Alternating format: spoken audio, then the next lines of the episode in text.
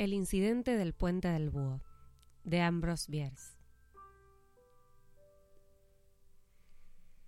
Desde un puente ferroviario, al norte de Alabama, un hombre contemplaba el rápido discurrir del agua seis metros más abajo. Tenía las manos detrás de la espalda, las muñecas sujetas con una soga, otra soga colgada al cuello y atada a un grueso tirante por encima de su cabeza, pendía hasta la altura de sus rodillas. Algunas tablas flojas colocadas sobre los durmientes de los rieles le prestaban un punto de apoyo a él y a sus verdugos, dos soldados rasos del ejército federal bajo las órdenes de un sargento que, en la vida civil, debió de haber sido agente de la ley. No lejos de ellos, en el mismo entarimado improvisado, estaba un oficial del ejército con las divisas de su graduación. Era un capitán. En cada lado, un vigía presentaba armas, con el cañón del fusil por delante del hombro izquierdo y la culata apoyada en el antebrazo, cruzado transversalmente sobre el pecho, postura forzada que obliga al cuerpo a permanecer erguido. A estos dos hombres no les interesaba lo que sucedía en medio del puente. Se limitaban a bloquear los lados del entarimado. Delante de uno de los vigías no había nada. La vía del tren penetraba en un bosque un centenar de metros y, dibujando una curvatura, desaparecía. No muy lejos de allí, sin duda, había una posición de vanguardia. En la otra orilla, un campo abierto ascendía con una ligera pendiente hasta una empalizada de troncos verticales, con aberturas para los fusiles y un solo ventanuco por el cual salía la boca de un cañón de bronce que dominaba el puente. Entre el puente y el fortín estaban situados los espectadores. Una compañía de infantería en posición de descanso, es decir, con la culata de los fusiles en el suelo, el cañón inclinado levemente hacia atrás contra el hombro derecho, las manos cruzadas encima de la caja. A la derecha de la hilera de soldados había un teniente. La punta de su sable tocaba tierra. La mano derecha reposaba encima de la izquierda. Sin contar con los verdugos y el reo en el medio del puente, nadie se movía. La compañía de soldados, delante del puente, miraba fijamente y erático. Los vigías, enfrente de los límites del río, podrían haber sido esculturas que engalanaban el puente. El capitán, con los brazos entrelazados y mudo, examinaba el trabajo de sus auxiliares sin hacer ningún gesto. Cuando la muerte se presagia, se debe recibir con ceremonias respetuosas, incluso por aquellos más habituados a ella. Para este mandatario, según el código castrense, el silencio y la inmovilidad son actitudes de respeto. El hombre cuya ejecución preparaban tenía unos 35 años. Era civil, a juzgar por su ropaje de cultivador. Poseía elegantes rasgos, una nariz vertical, boca firme, ancha frente, cabello negro y ondulado peinado hacia atrás, inclinándose hacia el cuello de su bien terminada levita. Llevaba bigote y barba en punta, pero sin patillas. Sus grandes ojos de color grisáceo desprendían un gesto de bondad imposible de esperar en un hombre a punto de morir. Evidentemente, no era un criminal común. El liberal código castrense establece la horca para todo el mundo, sin olvidarse de las personas decentes. Finalizados los preparativos, los dos soldados se apartaron a un lado y cada uno retiró la madera sobre la que había estado de pie. El sargento se volvió hacia el oficial, lo saludó y se colocó detrás de éste. El oficial, a su vez, se desplazó un paso. Estos movimientos dejaron al reo y al suboficial en los límites de la misma tabla que cubría tres durmientes del puente. El extremo donde se situaba al civil casi llegaba, aunque no del todo, a un cuarto durmiente. La tabla se mantenía en su sitio por el peso del capitán. Ahora lo estaba por el peso del sargento. A una señal de su mando, el sargento se apartaría se balancearía la madera y el reo caería entre los dos durmientes. Consideró que esta acción, debido a su simplicidad, era la más eficaz. No le habían cubierto el rostro ni vendado los ojos. Observó por un instante su inseguro punto de apoyo y miró vagamente el agua que corría por debajo de sus pies formando furiosos torbellinos. Una madera que flotaba en la superficie le llamó la atención y la siguió con la vista. Apenas avanzaba. Qué indolente corriente. Cerró los ojos para recordar, en estos últimos instantes, a su mujer y a sus hijos. El agua brillante por el resplandor del sol, la niebla que se cernía sobre el río contra las orillas escarpadas no lejos del puente, el fortín, los soldados, la madera que flotaba, todo en conjunto lo había distraído. Y en este momento tenía plena conciencia de un nuevo motivo de distracción. Al dejar el recuerdo de sus seres queridos, escuchaba un ruido que no comprendía ni podía ignorar. Un ruido metálico, como los martillazos de un herrero sobre el yunque.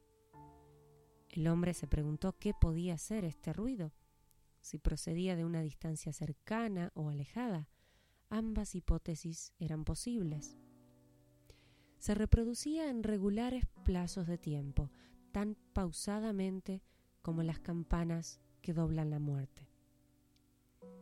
Esperaba cada llamada con impaciencia, sin comprender por qué, con recelo. Los silencios eran cada vez más largos, las demoras enloquecedoras.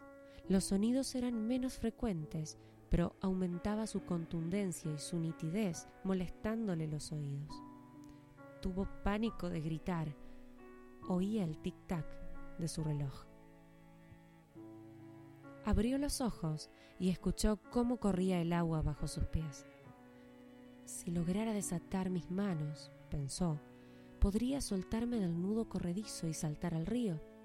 Esquivaría las balas y nadaría con fuerza hasta alcanzar la orilla.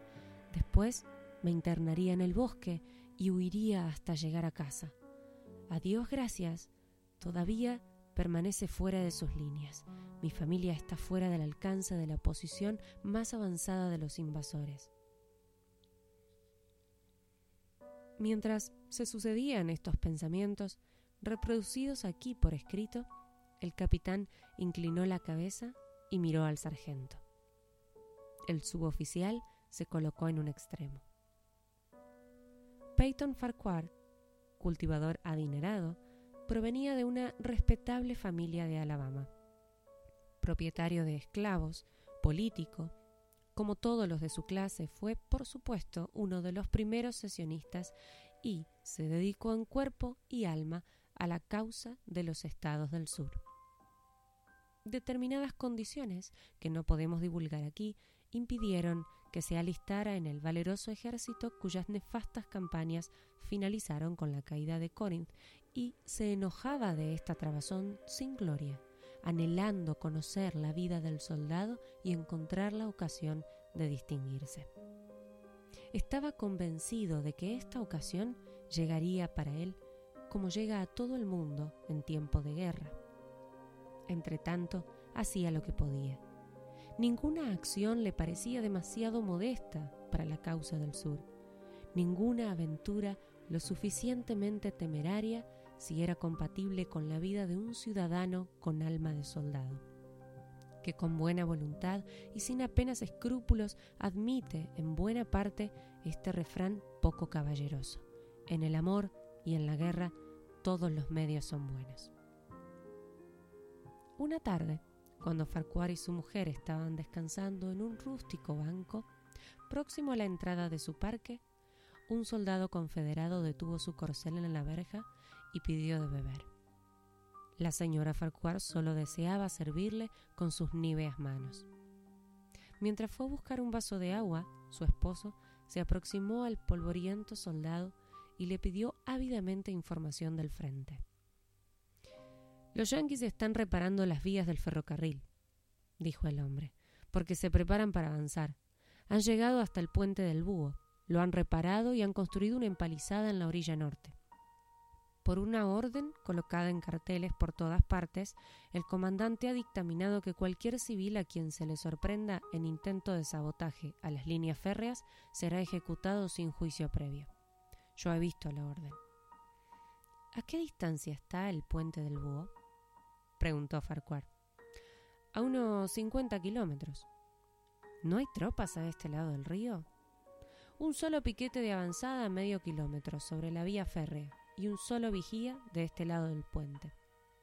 Suponiendo que un hombre, un ciudadano aficionado a la horca, pudiera despistar la avanzadilla y lograse engañar al vigía, dijo el plantador sonriendo, ¿qué podría hacer? El militar pensó. Estuve allí hace un mes. La creciente de este invierno pasado ha acumulado una enorme cantidad de troncos contra el muelle en esta parte del puente. En estos momentos los troncos están secos y arderían con mucha facilidad. En ese mismo instante, la mujer le acercó el vaso de agua. Bebió el soldado, le dio las gracias, saludó al marido y se alejó con su cabalgadura. Una hora después, ya de noche, volvió a pasar frente a la plantación en dirección al norte, de donde había venido.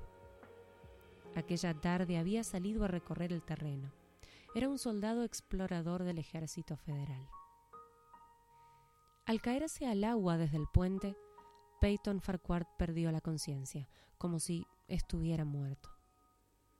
De este estado salió cuando sintió una dolorosa presión en la garganta seguida de una sensación de ahogo. Dolores terribles, fulgurantes, cruzaban todo su cuerpo, de la cabeza a los pies. Parecía que recorrían líneas concretas de su sistema nervioso y latían a un ritmo rápido. Tenía la sensación de que un enorme torrente de fuego le subía la temperatura insoportablemente. La cabeza le parecía a punto de explotar estas sensaciones le impedían cualquier tipo de raciocinio, solo podía sentir, y esto le producía un enorme dolor. Pero se daba cuenta de que podía moverse, se balanceaba como un péndulo de un lado para otro. Después, de un solo golpe, muy brusco, la luz que lo rodeaba se alzó hasta el cielo. Hubo un chapoteo en el agua, un rugido aterrador en sus oídos y todo fue oscuridad y frío. Al recuperar la conciencia supo que la cuerda se había roto y él había caído al río. Ya no tenía la sensación de estrangulamiento. El nudo corredizo alrededor de su garganta, además de asfixiarle, impedía que entrara agua en sus pulmones. Morir ahorcado en el fondo de un río esta idea le parecía absurda. Abrió los ojos en la oscuridad y le pareció ver una luz por encima de él, tan lejana, tan inalcanzable. Se hundía siempre, porque la luz desaparecía cada vez más hasta convertirse en un efímero resplandor. Después creció de intensidad y comprendió a su pesar que subía de nuevo a la superficie, porque se sentía muy cómodo. Ser ahogado y ahorcado, pensó, no está tan mal, pero no quiero que me fusilen. No, no habrán de fusilarme, eso no sería justo. Aunque inconsciente del esfuerzo, el vivo dolor de las muñecas le comunicaba que trataba de deshacerse de la cuerda. Concentró su atención en esta lucha como si fuera un tranquilo espectador que podía observar las habilidades de un malabarista sin demostrar interés alguno por el resultado. Qué prodigioso esfuerzo, qué magnífica sobrehumana energía. Ah, era una tentativa admirable. ¡Bravo! Se desató la cuerda. Sus brazos se separaron y flotaron hasta la superficie. Pudo discernir sus manos a cada lado en la creciente luz. Con nuevo interés las vio agarrarse al nudo corredizo. Quitaron salvajemente la cuerda, la lanzaron lejos con rabia y sus ondulaciones parecieron las de una culebra de agua. Ponla de nuevo, ponla de nuevo. Creyó gritar estas palabras a sus manos, porque después de librarse de la soga sintió el dolor más inhumano hasta entonces. El cuello le hacía sufrir increíblemente, la cabeza le ardía, el corazón, que apenas latía, estalló de inmediato como si fuera a salírsele por la boca. Una angustia incomprensible torturó y retorció todo su cuerpo. Pero sus manos no le respondieron a la orden. Golpeaban el agua con energía en rápidas brazadas de arriba hacia abajo y lo sacaron a flote. Sintió emerger su cabeza el resplandor del sol lo cegó. Su pecho se expandió con fuertes convulsiones. Después, un dolor espantoso y sus pulmones aspiraron una gran bocanada de oxígeno que al instante exhalaron en un grito. Ahora tenía plena conciencia de sus facultades. Eran verdaderamente sobrenaturales y sutiles. La terrible perturbación de su organismo las había definido y despertado de tal manera que advertían cosas nunca percibidas hasta ahora. Sentía los movimientos del agua sobre su cara, escuchaba el ruido que hacían las diminutas olas al golpearlo. Miraba el bosque en una de las orillas y conocía cada árbol, cada hoja con todos sus nervios y con los insectos que alojaba langostas, moscas de brillante cuerpo, arañas grises que tendían su tela de ramita en ramita.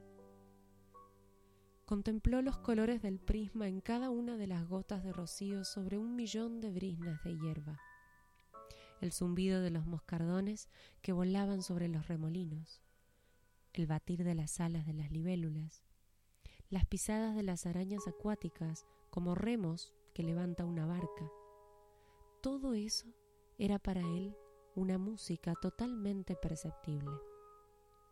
Un pez saltó ante su vista y escuchó el deslizar de su propio cuerpo que surcaba la corriente.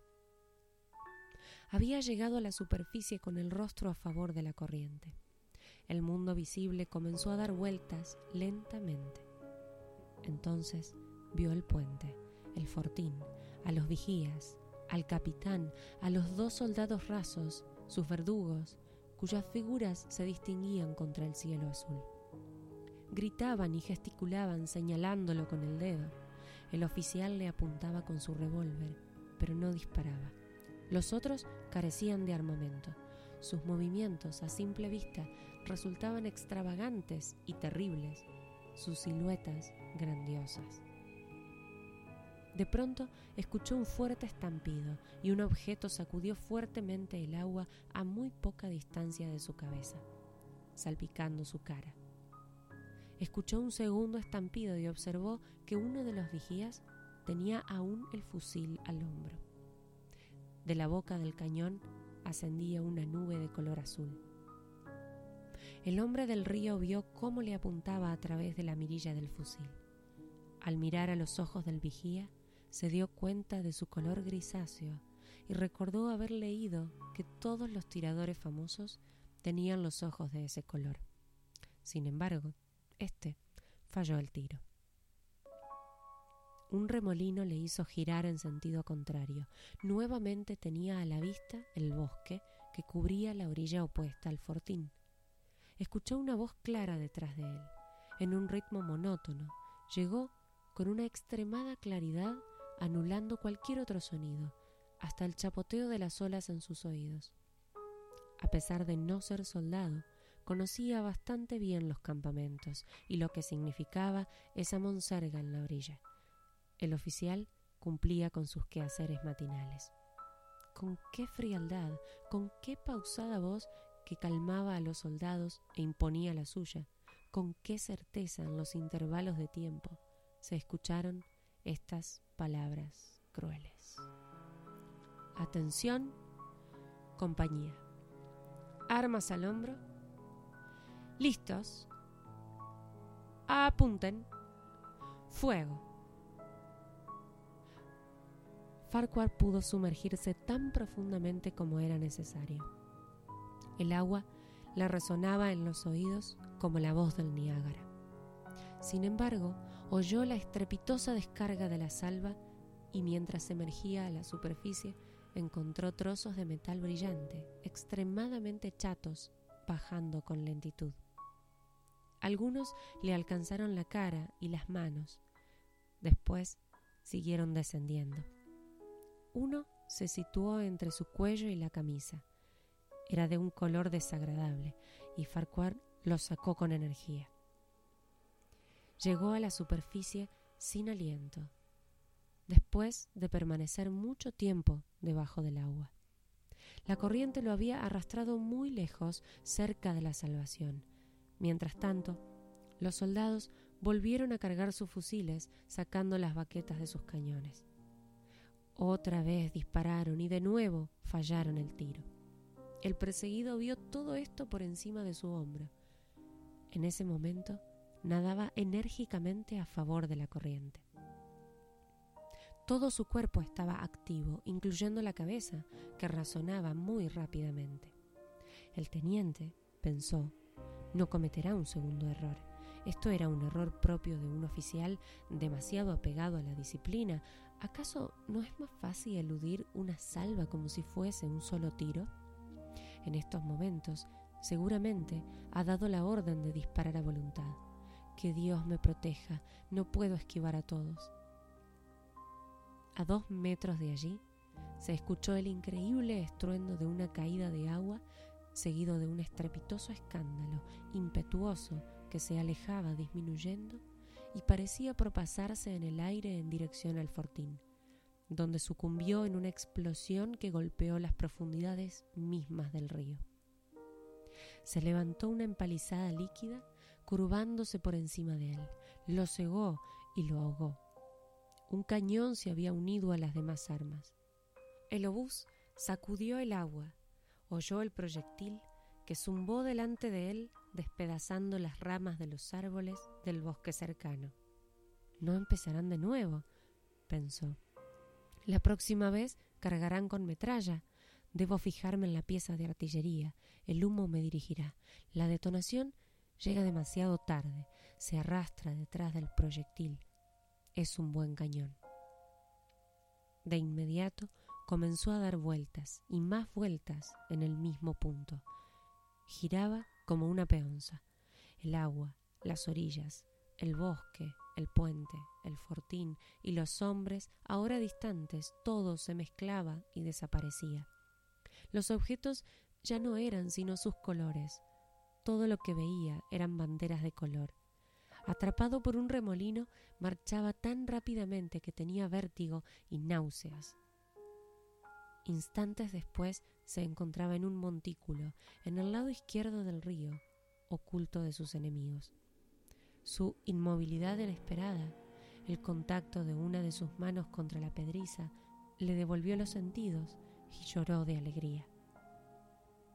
Sus dedos penetraron la arena, que se echó encima, bendiciéndola en voz alta. Para su parecer, era la cosa más preciosa que podría imaginar en esos momentos. Los árboles de la orilla eran gigantescas plantas de jardinería. Le llamó la atención el orden determinado en su disposición. Respiró el aroma de sus flores. La luz brillaba entre los troncos de una forma extraña y el viento entonaba en sus hojas una armoniosa música interpretada por un arpa eólica. No quería seguir huyendo, le bastaba permanecer en aquel lugar perfecto hasta que lo capturaran.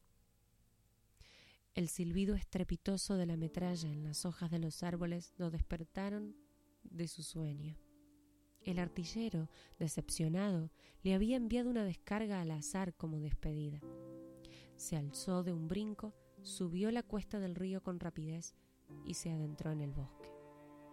Caminó todo el día, guiándose por el sol. El bosque era interminable, no aparecía por ningún sitio el menor claro, ni siquiera un camino de leñador. Ignoraba vivir en una región tan salvaje y en este pensamiento había algo de sobrenatural. Al anochecer continuó avanzando, hambriento y fatigado, con los pies heridos. Continuaba vivo por el pensamiento de su familia. Al final encontró un camino que lo llevaba a buen puerto. Era ancho y recto como una calle de ciudad, y sin embargo no daba la impresión de ser muy conocido. No colindaba con ningún campo.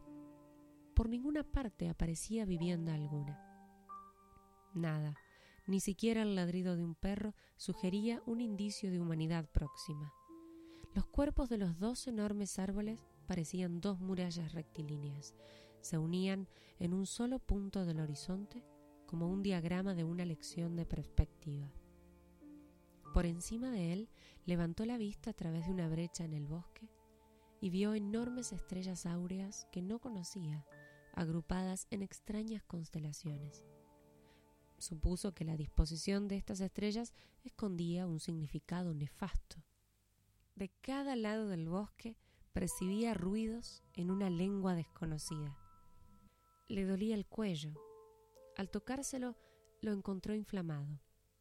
Sabía que la soga lo había marcado con un destino trágico. Tenía los ojos congestionados, no podía cerrarlos. Su lengua estaba hinchada por la sed. Secándola entre los dientes apaciguaba su fiebre. La hierba cubría toda aquella avenida virgen. Ya no sentía el suelo a sus pies.